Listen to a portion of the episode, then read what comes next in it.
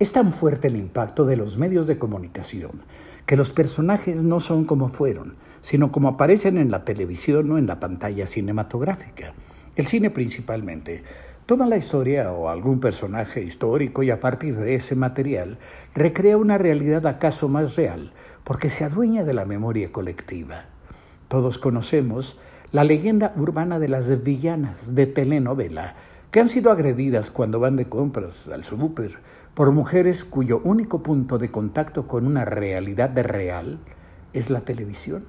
María Rubio, la Catalina Krill de Cuna de Lobos, tan detestable como era con su parche negro en el ojo, supo de esas reacciones como un premio a su talento, a la vez que tuvo el orgullo de que una barda, en una barda la postularan para presidente de México.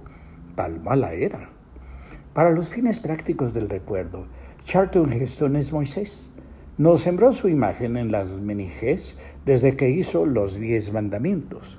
Él la había tomado a su vez de la escultura de Miguel Ángel, a quien por cierto también interpretó en la agonía y el éxtasis.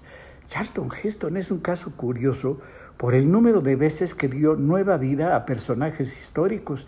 Hizo de Marco Antonio tres veces.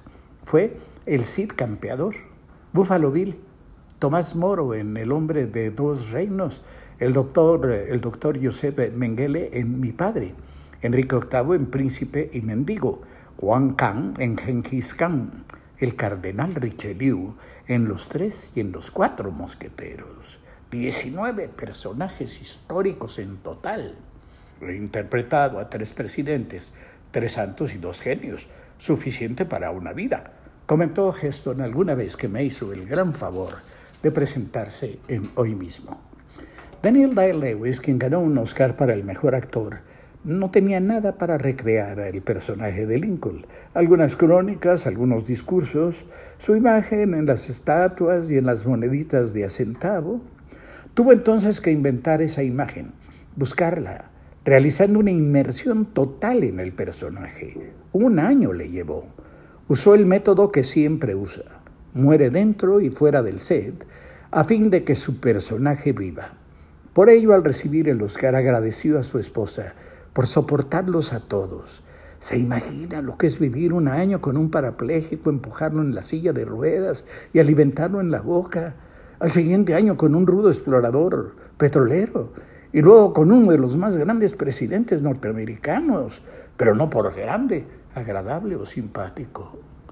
Daniel Day-Lewis suspendió cierta noche la representación de Hamlet en Londres para meterse a llorar entre cajas porque creyó ver entre los personajes al fantasma de su padre, con quien no había llevado una buena relación.